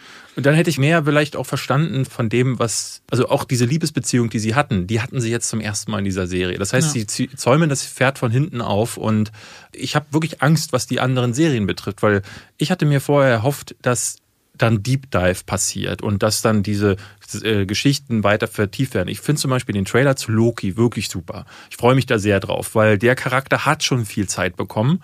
Das, was einfach daran liegt, dass sie ihn eine Zeit lang als den Hauptbösewicht in mehreren Filmen einsetzen wollten. Winter Soldier und The Falcon sehe ich wie du, sieht Schwierig. bisher nicht so aus, als dass ich da weiter gucken wollen würde. Aber auch da, ich bin mittlerweile echt genervt von dem, was Marvel macht. Und ich habe das Gefühl, dass wenn du jetzt ins Kino gehst in ein paar Jahren, wenn es denn dann noch existiert, und guckst Das dir. Doctor Strange 2 an und hast zum Beispiel keinen Disney Plus gehabt, dann stehst du da und denkst so, wer ist denn das da? Was macht diese Frau oder wer ist Photon? Wer, warum ist Scarlet Witch jetzt plötzlich, warum hat die das Kostüm, warum hat die die, also es ist ja, das ist völlig absurd, dass du jetzt auch noch diese Sachen, wo du ja vorher schon 26 Marvel-Filme gucken musstest, damit du Endgame überhaupt nachvollziehen kannst, der als Film auch funktioniert, sonst zerfällt der ja völlig, wenn du nicht irgendwie Vorwissen hast, musst du jetzt auch noch die Serien dazu gucken und das ist für mich äh, Worldbuilding. Ich meine, die Comics machen es genauso, muss man dazu sagen. Wenn du dir da Crisis on Infinite Earth kaufst und nur die Hauptreihe holst und nicht noch die Flash-Ausgabe 126, wo dann noch eine Nebenstory erzählt wird, dann weißt du auch meistens in den Hauptbüchern nicht, äh, worum es eigentlich geht. Aber das funktioniert in der Film- und Serienwelt meiner Ansicht nach nicht. Vor allen Dingen auch deshalb, weil diese Sachen nicht so viel kosten. Also ein Kinoticket oder auch ein Streaming-Portal kostet mich eben zwei Dollar, wie es ein Comic tut. Wo das man sich mal eben nebenbei so mitnimmt. Gut. So. Wir reden ja gleich noch über Streaming-Anbieter. Genau, da können wir gleich nochmal auf Disney, Disney Plus zu sprechen. Vorher möchten wir heute einen etwas anderen Sponsor äh, der Folge anpreisen. Wir haben nämlich dieses Mal einen anderen Podcast. Es gibt auch andere Podcasts, ihr werdet überrascht sein, und zwar sehr hörenswerte. Und Robert, du hast die gerade auf dem Weg hierher, hast, mhm. du, hast du beide, die wir vorstellen, schon gehört? Und zwar ist das Beats and Bones zum einen für das erwachsene Publikum. Das ist der Podcast für das oder von dem Museum für Naturkunde Berlin, mhm. was wir gerne auch mal Naturkundemuseum nennen, aber es heißt Museum für Naturkunde Berlin. Und da kann man sich im Grunde mit so vielen Sachen beschäftigen, von von Bienen bis zum Tyrannosaurus Rex. Da gibt es dann manchmal skurrile Sachen über das Verhalten von Tieren zu lernen und sehr Wissenswertes oder auch sehr Spezielles. Ich habe jetzt zum Beispiel ganz viel über Unterwasserlärm und wie Wale miteinander kommunizieren und wie intelligent Delfine sind auf dem Weg hierher gelernt. Und ja, alle zwei Wochen gibt es quasi von Beats and Bones eine neue Folge. Und es gibt dann auch für die kleineren, die viel wissen wollen. Mit dem besten Podcastnamen aller Zeiten. Süßes oder Saurier. und da werden auch nochmal für die Kleinen nochmal kindgerechter aufgearbeitet. Alles, was man so aus der Sodass Tierwelt sogar du das dann kann. verstehst, ne? Ich habe mir beides angehört und konnte beides sehr gut nachvollziehen. Bei Süßes oder Saurier wird ein kleines Schwein moderiert mit? Oder genau, Sparky das Schwein moderiert. Also das ist natürlich von einem Mann gesprochen. Aha. Aber der nennt sich Sparky das Schwein. Und alle Fragen rund um Schweine und zum Bauernhof beantwortet automatisch immer Sparky. Die habe ich zumindest gerade in der Folge. Es war so eine Zuhörerfrage aus so einem magischen Glas, wo Kinder Sprachnachrichten schicken Was konnten. hast du vorhin erzählt? Was hast du gelernt in der? Äh, ich habe gelernt, dass Eichhörnchen und Vögel nicht direkt miteinander kommunizieren können, sondern sie können sich zwar warnen oder vom Nest vertreiben, also mhm. schon so große Emotionen andeuten, aber jetzt nicht sagen. Ähm, Ey, die letzte Folge, zwei Wippich und Schwafel, war richtig gut, hör mal rein. So. Oder dass zum Beispiel Kreuzspinnen, dieses so güldene Kreuz auf dem Rücken, dass das quasi ja. Stoffe aus, dem, aus der Verdauung sind. Das sind quasi kleine Punkte, die dieses Kreuz ergeben unterm Chitinpanzer. Und ah. dass sie aber, weil viele immer denken, sie wären giftig für Menschen, ist nicht so. Aber für manche Tiere und die meisten, die wir in unserem Breitengraden haben, sind Gartenkreuzspinnen. Und da gab es so eine ganze Menge Fragen, auch rund um Tiger, warum die gestreift sind. Tiger. Ja, und da ging es auch, und bei Beats and Bones ging es um Pinguine und wie die bei minus 40 Grad überleben und wie man die auf Gehörtest trainieren kann, dass manche Delfine, das fand ich sehr interessant, Delfine können Selbstmord begehen in Gefangenschaft. Ja, ja, ich die weiß. hören auf zu atmen und erstecken sich selbst, weil sie es also vermutlich nicht mehr ertragen in Gefangenschaft. Also sehr, sehr, sehr, sehr spannend. Beats and Bones vom Museum für Naturkunde Berlin. Die beiden, will ich noch dazu sagen, sind gesponsert von der Berliner Sparkasse. Das dann vielleicht noch als Hintergrund. Und ja, hört da gerne mal rein und wir freuen uns, dass wir die als Partner dieses Mal dabei hatten. Genau. So, wir kommen, glaube ich, zu unserem großen Thema. Oder weil wir, wir hatten eigentlich noch ein anderes Thema dazwischen geschoben, aber das lassen wir am besten weg. Oder wir wollten nämlich eigentlich darüber sprechen. Erinnerst du dich, dass Avatar ist eine Nachricht, eine News gekommen. Na, ich würde einfach sagen, Avatar soll ja ab diesem Freitag auf den chinesischen Märkten wieder laufen. Mhm. Nächste Woche haben wir doch dann Zahlen. Dann gucken wir, ob äh, wieder der erfolgreichste Film aller Zeiten ist. Als kleiner Hinweis, ich habe es heute erst gelesen. Gestern ist, glaube ich, bekannt mhm. ge äh, geworden, dass Avatar nochmal auf dem chinesischen Markt released wird. Und das Ding ist ja, ich hatte dann online gelesen, äh, jetzt ertragen die es wohl nicht, dass Endgame der erfolgreichste Film ist. Das Ding ist ja... Das ist beides bei Disney. Ist jetzt ja beides bei Disney. Das heißt, Disney entscheidet das. Und die Entscheidung ist auch gar nicht mal so unclever, weil wenn der Avatar, die Avatar-Sequels dann irgendwann mal ins Kino kommen werden, dann sind die jetzt so lange aus den Kinos raus.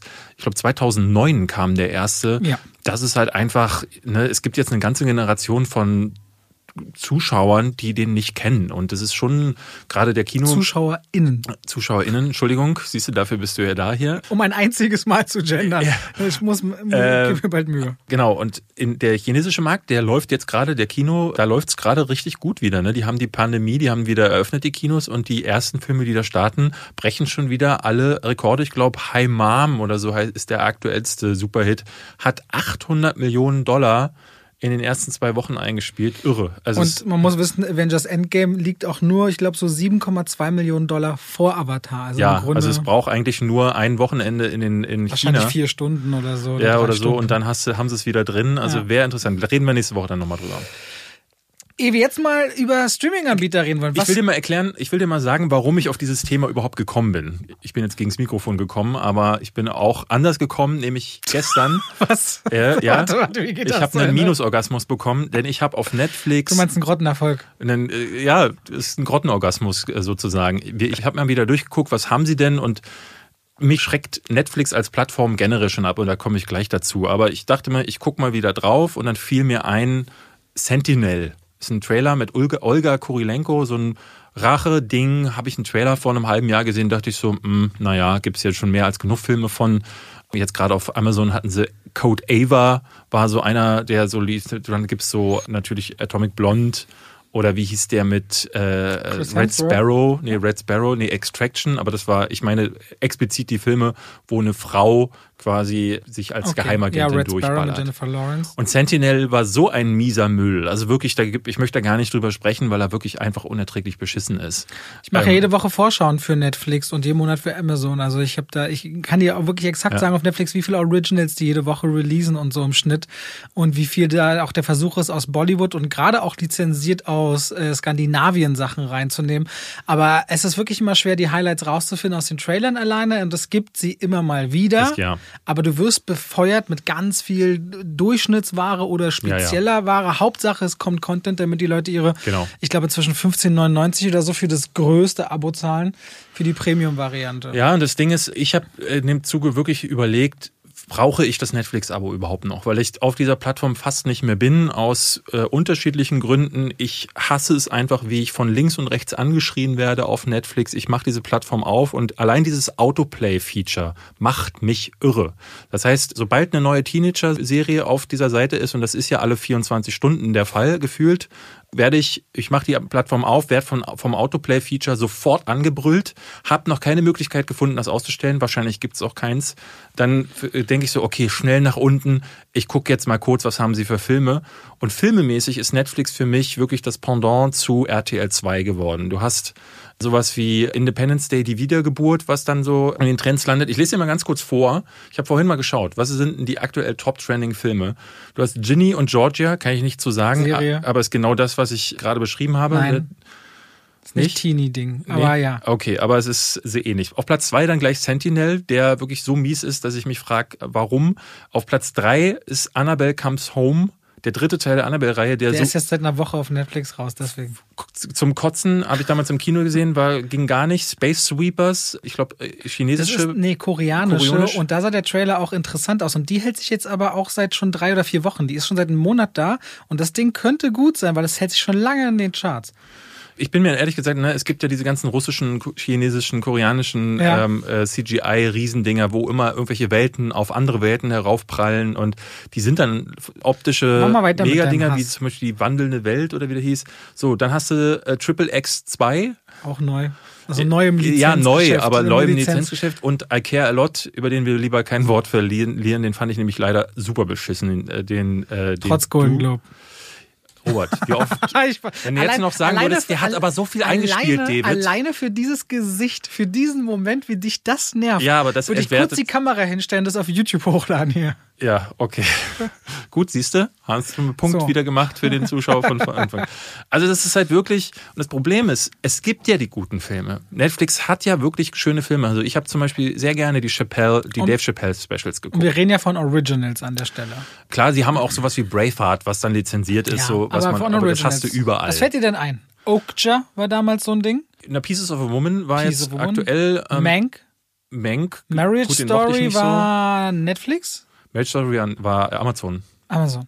Richtig ähm, gut fand ich The King Das war einer meiner Lieblingsfilme des vorletzten Jahres. Mit Outlaw King, ein Jahr davor mit Chris Pine, wo er den Typen spielt, der eigentlich nur eine Nebenrolle in Aber wir reden jetzt nur über Filme. Serien spielen jetzt keine Rolle. Serien spielen für mich, das muss ich dazu sagen, für mich spielen Serien generell nicht so eine große aber sowas Rolle. wie Ozark ist halt nicht jetzt nur mit Emmys hinterhergeworfen, finde ich eine fantastische Serie. Ja. Stranger Things freue ich mich auch wahnsinnig dann auf die nächste Staffel. Also es gibt dann schon Sachen, wo ich mich auch sehr freue. Stranger Things hat für mich zum Beispiel nicht funktioniert. Also ich habe jetzt äh, Peaky Blinders sehr gerne geguckt, weil ich das jetzt auch mal endlich nachgeholt habe. Aber Netflix ist auch deswegen für mich äh, so ein Problem geworden, weil Serien mich einfach gerne, ich kann das nicht noch. Weil du bist jetzt nicht so ein Zocker wie ich und ich spiele noch relativ viel. Ja. Und ich muss irgendwann sagen, okay, hier muss ich den Schnitt machen, weil wenn ich jetzt auch noch mich in Serien rein vertiefen würde, sowas wie einem Peaky Blinders ist jetzt bei fünf Staffeln, dann bin ich erstmal Voll. 50 Stunden beschäftigt. Geht nicht, habe ich nicht. Sie haben halt die Preise auch erhöht und versprochen, dass sie im Wochentakt jetzt eine viel höhere Qualität liefern würden. Werden wir sehen, aber natürlich so Sachen Ich finde es ja nicht mehr. Aber sowas wie Don't Look Up zum Beispiel, das wird einfach ein Mega-Ding. Ja, Don't Look Up, um es für die Leute, die es nicht wissen, zu erklären, ist der neue Film von Adam McKay mit äh, Leonardo DiCaprio. Meryl Streep, Jennifer Lawrence Ja. und da kommen noch zehn Namen, die alle nicht Klar, weniger. auch The Irishman natürlich ein ganz wichtiger Film gewesen, äh, weil sie, glaube ich, Netflix die einzigen auch gewesen wären, die Martin Scorsese das Geld in die Hand gedrückt haben. Voll. Ich habe aber schon seit Jahren, sage ich immer wieder, dass mein großes Problem ist, dass Netflix so sehr unbedingt auf Content gehen möchte, dass die Qualität ihnen beinahe egal ist. Und dass selbst ein Martin Scorsese oder auch jetzt zuletzt bei Mank, David Fincher, die werden nicht mehr kontrolliert. Im Studiosystem von früher und auch dem, was man jetzt noch in Hollywood hat, ist es immer so, dass an der Spitze steht ein Produzent, meistens der Studioboss, der ist dann einer derjenigen, die das mit greenlightet. Und dann wird oft in die Filme eingegriffen. Es gibt die Testscreenings, es gibt die Produzenten, die mit am Filmset stehen. Und das führt ganz häufig dazu, muss man sagen, dass solche Filme auch zerschnitten werden hinterher. Harvey Weinstein war berühmt dafür, dass er bei Miramax Filme zwar erst gegreenlightet hat, aber dann immer wieder eingegriffen hat in die Filme, was natürlich nicht so geil ist. Aber ich finde, es hat auch zu vielen großen Filmen geführt, weil so Leuten wie Martin Scorsese oder David Fincher, die dann einfach zu viel freie Hand bekommen, auf die Finger geklopft wird. Und dann wird gesagt, so, nee Martin, mach mal hier eine, eine halbe Stunde weniger. Oder nee David, der Film funktioniert nur als Selbstgewichse, mach mal nicht. Und das fehlt den Netflix oder auch den Amazon, also generell den Streaming-Original-Produktionen, wie ich finde, häufig. Und selbst wenn du dann mal so ein richtig gutes Ding hast, was sie sich oft ja einkaufen, ich glaube, The King ist ja zum Beispiel auch kein Original gewesen, sondern einfach ein lizenzi- lizenzierter Film, dann findest du den nicht. Also The King zum Beispiel ist ganz witzig. Ich äh, gucke den immer, immer mal alle paar Monate, weil ich den so gut finde. Und wenn ich zum Beispiel nach King suche, findest, den finde ich gar nicht. Also, äh, dass der auf der Startseite nicht angezeigt wird, geschenkt. Klar, dafür haben sie einfach viel zu viel Content. Aber ähm, selbst wenn ich dann K-I-N-G eingebe, wird der mir nicht auf Anhieb gezeigt. Du musst den Filmnamen zum Teil Es explizit ist richtig schwer. Es gibt, ja, es gibt ja deswegen auch extra so eine Liste von, also ich weiß nicht, ob du das wusstest, es gibt eine Liste von Codes, die du eingeben kannst bei Netflix. Nee. Es gibt eine Zahlenabfolge, die steht für Teeny Romantic Comedy, Oscar-Filme, Original, äh, hoch angesehen, anspruchsvolle Filme. Sachen, die nicht kategorisiert sind. Es gibt Zahlencodes, gibt es eine Liste im Internet, die kannst du eingeben und dann spuckt er dir explizit nochmal Dinge aus. Aber so sollte eine Plattform natürlich nicht funktionieren, dass du wie mit so einem Cheat daherkommst. Und Ja, also ich meine, wir wollen jetzt nicht nur über Netflix reden, aber ich muss sagen, für mich, und das ist jetzt nur meine, mein Fazit zu Netflix, so uninteressant geworden, weil die Filme, die alten Klassiker, die kriege ich auch bei Amazon, meine Plattform der Wahl, mittlerweile ja dann auch so bei Disney Plus oder auch bei Sky und muss mich nicht durch den Müll durchwühlen. Die Serien interessieren mich häufig nicht und alles andere, ich, das ist so ein Überangebot geworden, dass diese Plattform auch unattraktiv zum Suchen geworden ist. Ich finde keine kleinen Perlen mehr, weil es auch keine Subkategorien gibt, wo man zum Beispiel sagt, klar gibt es Horror, aber in Horror finde ich dann alles. Und zum Teil auch, äh, wenn in einem Horror, in einem Actionfilm irgendein Horrorelement drin vorkommt, finde ich diesen Actionfilm da auch. Und es ist einfach nicht möglich, vernünftig zu Was, suchen. was ich nicht mag, sind diese User-Generated äh, Cover zu Filmen, die dann teilweise Ja. wirklich völlig irreführend sind. Da sehen Actionfilme wie romantische Komödien aus Ja. und umgekehrt. Und weil es auch sexistisch irgendwie, dass Männer dann irgendwie halbnackte Frauen auf Cover bekommen, die gar mit dem Film dann kaum was zu tun haben. Da werden manchmal auch so wirklich absolute Nebenrollen als, als Hauptanzeigebild angezeigt. Also finde ich sehr schwierig. Klar, es gibt Sachen auch, wenn wir uns im Semiseriensegment wie Love, Death and Robots anschauen. Natürlich Mega wollen wir die unbedingt Mega gesehen gut. haben und die gab es auf Netflix, die Anthology. Ja, ja. Aber ich verstehe voll, was du meinst. Du wirst so zugeworfen mit Dingen und ich merke das jede Woche, wenn ich diese Vorschau mache, dass ich immer mehr merke, ich habe eigentlich keinen Bock, mir jetzt schon wieder 20 Trailer anzugucken, von denen einer oder zwei vielleicht was können. Was sagst du zu Disney Plus? Disney Plus ist jetzt, glaube ich, bei mir gerade genau in der Verlängerung. Ist, glaube ich, letztes Jahr im März gestartet in Deutschland. Mhm. Müsste jetzt ein Jahr glaube, am ja. Markt sein. Ist jetzt auch zwei Euro, glaube ich, teurer geworden für die Leute oder drei. Kostet sowas wie 8,99. Weil Star jetzt ja Weil Star am 23. Februar gelauncht ist. Und da werden quasi so Fox-Inhalte und Serieninhalte, die ein bisschen erwachsener sind, vertrieben. Und man kann aber auch den restliche Profil mit Kindersicherung absichern, damit es mhm. familienfreundlich bleibt. Ich finde Disney Plus, glaube ich, bis zum Erscheinen von Star verhältnismäßig unattraktiv. Ich bin an diesem ganzen Backkatalog von Pixar und so weiter. Ich habe die meisten Sachen auf Blu-ray und DVD. Ich auch nicht. Ja. Nicht interessiert gewesen. Also für mich war ganz klar die Reihenfolge äh, Mandalorian, Mandalorian Staffel 2, ein, zwei Filme mittendrin, Soul und jetzt WandaVision und ab übernächste Woche The Falcon and the Winter Soldier. Das sind so die Gründe, warum ich da bin. Und die Simpsons. Ich bleibe Simpsons-Fan. Das schüttle ich irgendwie nie ab. Und da freue ich mich, dass jedes Jahr eine neue Staffel kommt. Ist bei mir tatsächlich auch so, dass wenn ich abends mal denke, boah, jetzt habe ich noch eine halbe Stunde, dann will ich ins Bett, was gucke ich jetzt noch? Ah, Simpsons geht immer. Dann schaue ich mir alte Klassikerfolgen an. Das funktioniert für mich auch. Ansonsten, ich bin ja erst recht spät eingestiegen. Ich glaube, letztes Jahr zu Mandalorian Staffel 1. Die kam ja erst im, Sept nee, im Juli, glaube ich wenn ich mich recht entsinne? Nee, die haben wir zum, zum Start haben wir die auch gekriegt. Ja? Nur in den USA war sie schon ganz verfügbar, weil die hatten es vier Monate vorher. Stimmt. Bei uns haben sie trotzdem Salami-Taktik released Stimmt, deswegen gemacht. sind die, äh, waren alle schon, alle, du wusstest wussten, ja schon, wo, bei ja. Baby Yoda und hast du nicht gesehen, genau. Bei mir ist tatsächlich jetzt an dem Punkt angelangt, wo ich merke, okay, nach Wonder Vision, auch dieser Salami-Taktik, ich habe gemerkt, Wonder Vision in Stückelungen zu gucken, hat für mich der Serie gar nicht gut getan. Und ich bin ehrlich gesagt sehr gespannt, wie jetzt Winter Soldier für mich wirken wird, weil wenn das genauso wird, gibt es für mich keinen Grund mehr auf der Plattform zu werden. Ich würde Loki gern natürlich auch noch sehen und ich würde gern auch Mandalorian schauen, aber diese Salami-Taktik, die nutzen sie ja ausschließlich, um dich auf dieser Plattform zu behalten. Und ich muss sagen, neun Wochen lang zu bezahlen, damit ich am Ende bei WandaVision sage, okay, hätte ich mir nie angeguckt, das brauche ich nicht. Und jetzt muss ich ja, ich glaube, anderthalb Jahre dauert es noch, bis die nächste Mandalorian-Staffel kommt. Und zwischendrin werde ich dann mit 22 Euro dafür belangt, dass ich mir Reihe angucke. Also das geht gar nicht, finde geht gar ich. Nicht. Diese Soul bei Soul habe ich es nicht verstanden, warum sie es da nicht gemacht haben. Ja, der viel bessere Film. Also ja. diesen VIP-Zugang fand, also ich dachte nach dem, nach dem Experiment mit Mulan sagen sie, okay, dann lassen wir es, aber es muss anscheinend so lukrativ gewesen sein. Aber bei Raya stimmt doch einfach nicht die Qualität Nein. im Zusammenhang. Und 22 Euro also finde ich dafür, dass du schon zahlst, sehr, sehr Klar, schwierig. Ich muss sagen, in meinem Fall, ich habe es halt mit meiner Freundin und der Tochter geguckt und das hätte in dem Fall. Ich stell mir gerade vor, wenn wir nächste Woche Disney Plus bewerben und sagen, und für nur 22 Euro könnt ihr jetzt auch noch Reihe gucken. Ja, wir haben ja vorher, wir haben ja tatsächlich vorher überlegt, können wir das hier überhaupt besprechen, wenn später mal eine Plattform auf uns zukommt. Aber ich meine, auf der einen Seite finde ich, Kritik ist wichtig. Natürlich dürfen wir uns einfach nicht einschränken lassen, ob mal irgendjemand mit uns zusammenarbeitet. Ah. Also der, der muss ja, diese Plattform muss ja dann auch Stärke zeigen und sagen, ja, klar haben wir eine Meinung. Ja. Also das kann es ja nun auch nicht sein. Und das ist ja genauso wie wenn sie auf deinem oder meinem YouTube-Kanal werben. Ne? Und bestes Beispiel Universal. Die haben uns dafür auf Kopf, äh, für Kopfkino bezahlt, dafür, dass ich ihnen regelmäßig ihre Filme verrissen habe. Also das muss man auch erst mal die Eier haben. Aber auch gelobt. Aber natürlich die guten Filme habe ich ja auch gelobt. Da muss ich sagen, klar, ich, ich, wir saßen zu dritt da und haben für den Preis von 22 Euro, aber auch noch der Abogebühren geguckt. Und damit sind wir ja bei 30 Euro. Und was hätten wir im Kino ge gezahlt? Wahrscheinlich eher 40 und mit Popcorn ne, bei dem Kind wären wir dann eben schon wieder bei 50 gewesen. Also das ist so die Rechnung, die die Studios haben. Trotzdem finde ich, wenn du eine Abogebühr hast. Aber ein Studio zahlt auch, kriegt nur die Hälfte der Einnahmen aus Kinotickets. Genau. Das muss man auch. Und wissen. hier haben sie den vollen Preis. Also, aber das werden die uns, ne, die Argumentation wird natürlich dann hinten runterfallen gelassen.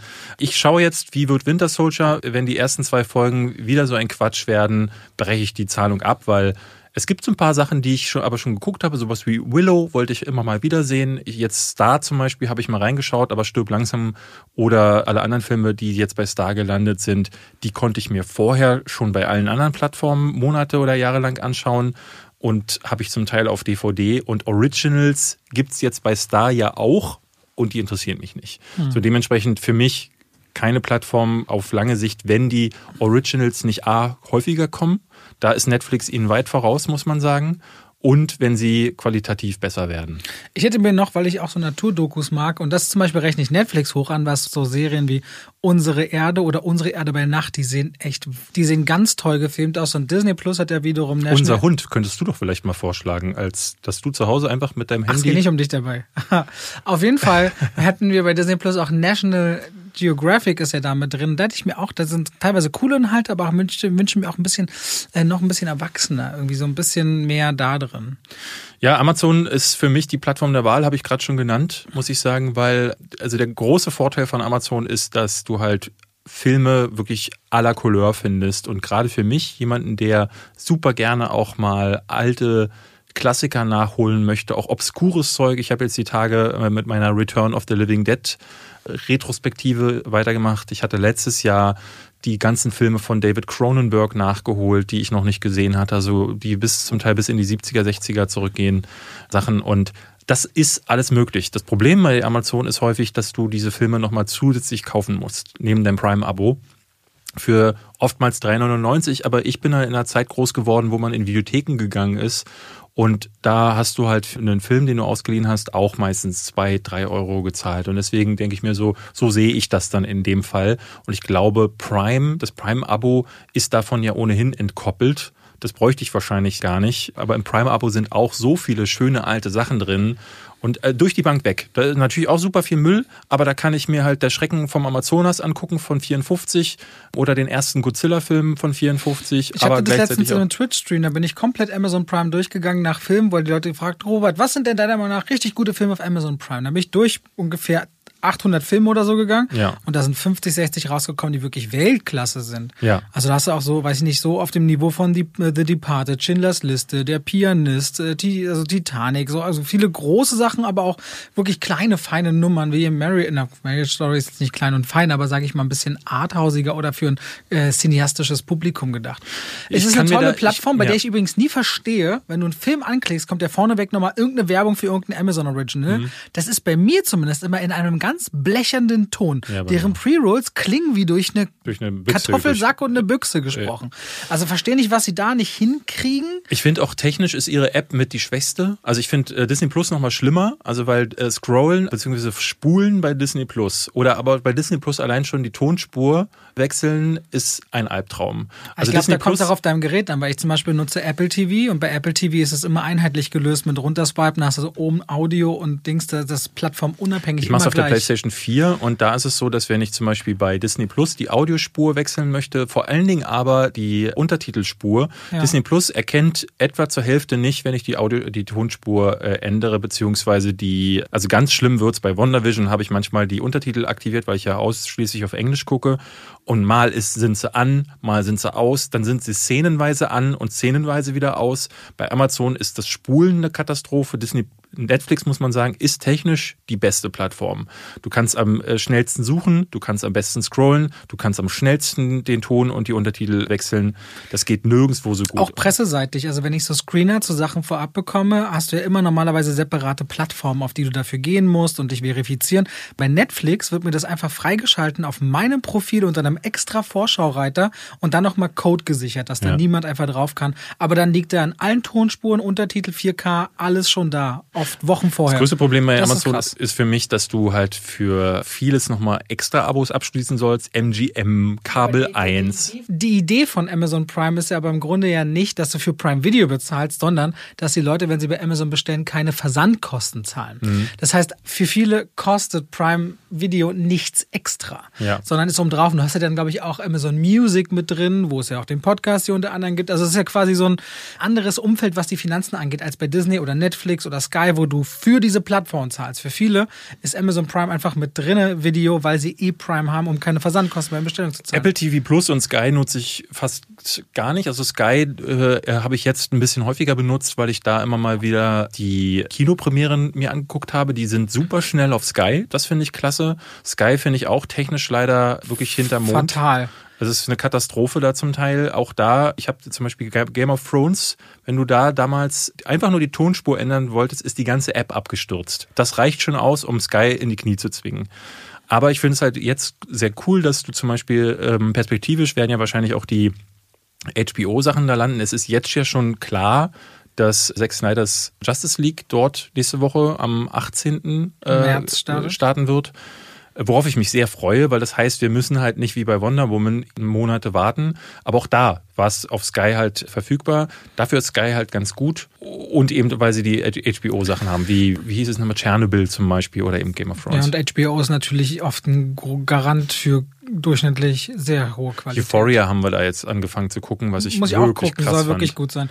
Dann bei Apple TV Plus muss ich wiederum sagen, mag ich eigentlich sehr, weil deren Production Value ist sehr hoch, aber vor allem eine Serie wie The Morning Show ist, ist Wahnsinn. Also Hab ich The, nicht gesehen. The Morning Show ist wirklich eine tolle Serie. Ich habe The Servant angefangen, das fand ich Das so mochte mies, ich dass nicht, ich abbrechen musste. aber The Morning Show, du kriegst halt Apple TV Plus, wenn du den Apple-Gerät holst, meist zwölf Monate obendrauf. Das heißt, ich glaube, so haben die dann wiederum, Mhm. das, ist, das ist auch interessant. Manche Plattformen wollen direkt, zahle Geld für ein Abo, andere, bei denen kriegst du es mit dem Gerät dazu, bei anderen wie bei Amazon wieder, wenn du sowieso bei Amazon bist. Wir klammern jetzt mal die große Diskussion Arbeitsbedingungen und so aus, das wäre wieder ein anderes Podcast-Thema. Und die Qualität bei Apple TV Plus ist schon spannend. Deswegen mag ich das eigentlich, aber ich zahle dafür auch aktuell eben nichts, weil es eben durch Apple-Geräte sich automatisch regelmäßig verlängert und da wir mehrere dann im Büro oder so anschaffen, hast du halt dann immer Apple TV Plus. Was mein Problem ist halt, als Filmfan bin ich mittlerweile dazu genötigt, alles zu abonnieren. Also Ja. jetzt zum Beispiel letztes Jahr kam auf Apple TV Plus kam ja dieser Greyhound, Greyhound. aber was mich tatsächlich zum Abonnieren nur ein einziger Film war es, nämlich Wolfwalkers. Den wollte ich unbedingt gucken, habe mir dafür ein Abo gemacht und habe natürlich vergessen vor dem Ende der Testphase wieder zu deabonnieren und jetzt habe ich dieses Abo. Ja, aber muss ich kannst du doch monatlich Klar, kündigen. kann ich, aber habe ich bis jetzt natürlich auch immer noch nicht gemacht. Ach, aber so wie dein WoW.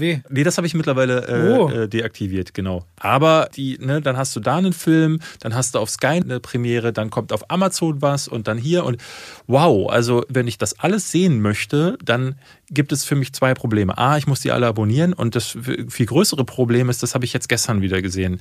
Ich will jetzt äh, ein Video als nächstes auf meinem Kanal machen zu äh, King Kong vs. Godzilla und mein Plan war, alle 31 Godzilla-Filme zu gucken. So hatte angefangen. Auf Amazon gab es die, äh, einen Großteil davon im Prime-Abo und den Rest konnte man sich dazu ausleihen. Jetzt habe ich gestern reingeschaut, nachdem ich äh, die ersten fünf Filme geguckt hatte und die Hälfte, äh, es gibt nur noch zwei, äh, die im Prime-Abo erhältlich sind und fast alle anderen von den 31 Filmen, also ich glaube 20, sind verschwunden von der Plattform. Und das ist so ein Ding, dass ständig auch die Lizenzen wieder verloren gehen, ist ein großes Problem von diesen Plattformen.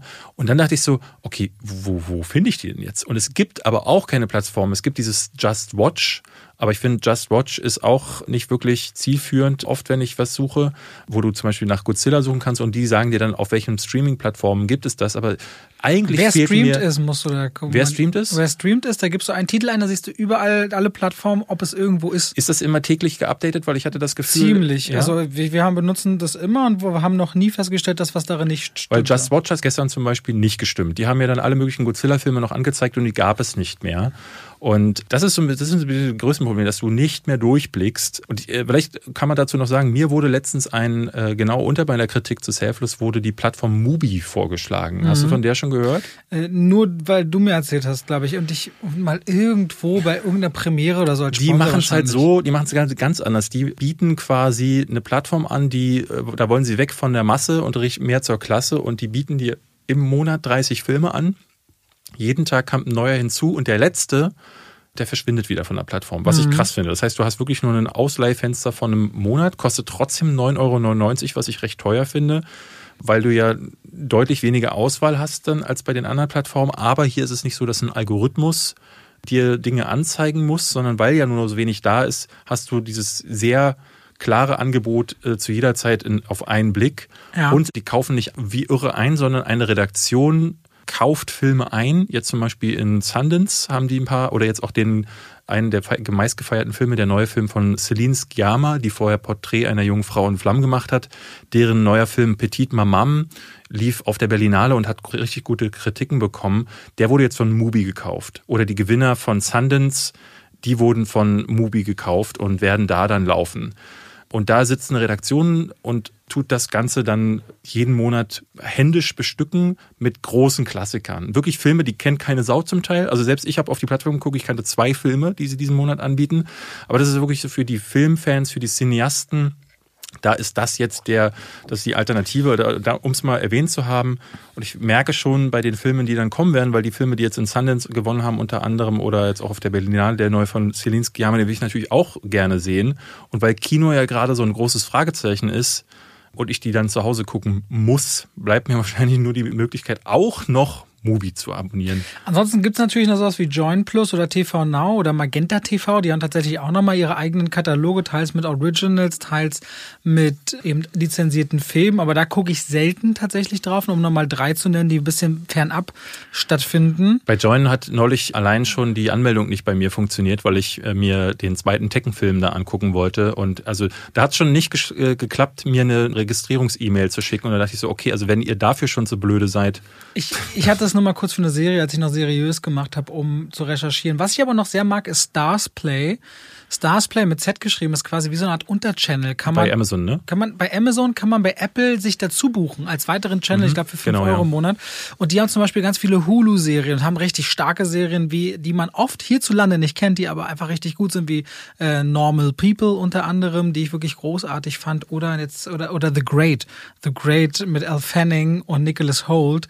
Ein richtig satirisches Ding über Katharina die Große, auch großartig. Stars Play. Da okay. kann man richtig feine Sachen entdecken. Wir könnten hier hier, glaube ich, noch eine Weile reden. Aber äh, wir sind schon bei anderthalb Stunden fast. Ja, dann hören wir jetzt auch auf. Ich glaube, jetzt noch mit der Anekdote äh, zu kommen, wäre. Sie verschieben viel. sie mal wieder. Ja.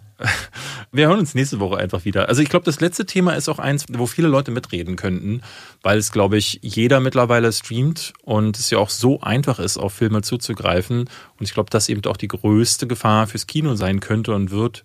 Wir beide freuen uns total, dass die wieder öffnen werden, weil ich muss sagen, bevor ich zu Hause sitze und mir die dann in meinem kleinen Kämmerlein dann auf zehn Plattformen diese Filme anschaue und dann technisch immer wieder an irgendwelche Grenzen stoße, möchte ich das lieber durch die Kinoerfahrung haben, aber da wissen wir ja leider immer noch nicht, was. Aber ich glaube auch Kino, das kann zum Erlebnis führen bei den Leuten, das wieder anders wertzuschätzen, wenn sie ein Jahr lang gefühlt eingesperrt waren, was für eine schöne Sache das eigentlich ist, Kino mal wieder anders zu leben. Ich sehe darin auch eine Chance. Ich sehe das alles nicht so traurig, wenn ich ehrlich bin. Ich aber auch nicht. Wir werden du bist ja eh der Glücklichere von uns beiden. Nö, wir sind beide glücklich, haben wir gesagt. Ja, okay. Es geht bergauf. Vielen Dank, liebe ZuhörerInnen da draußen. Wir freuen uns auf nächste Woche. Es war wieder eine große Freude mit euch. Genau, mit dir auch, Robert. Macht's gut. Bis dann. Tschüss. Tschüss.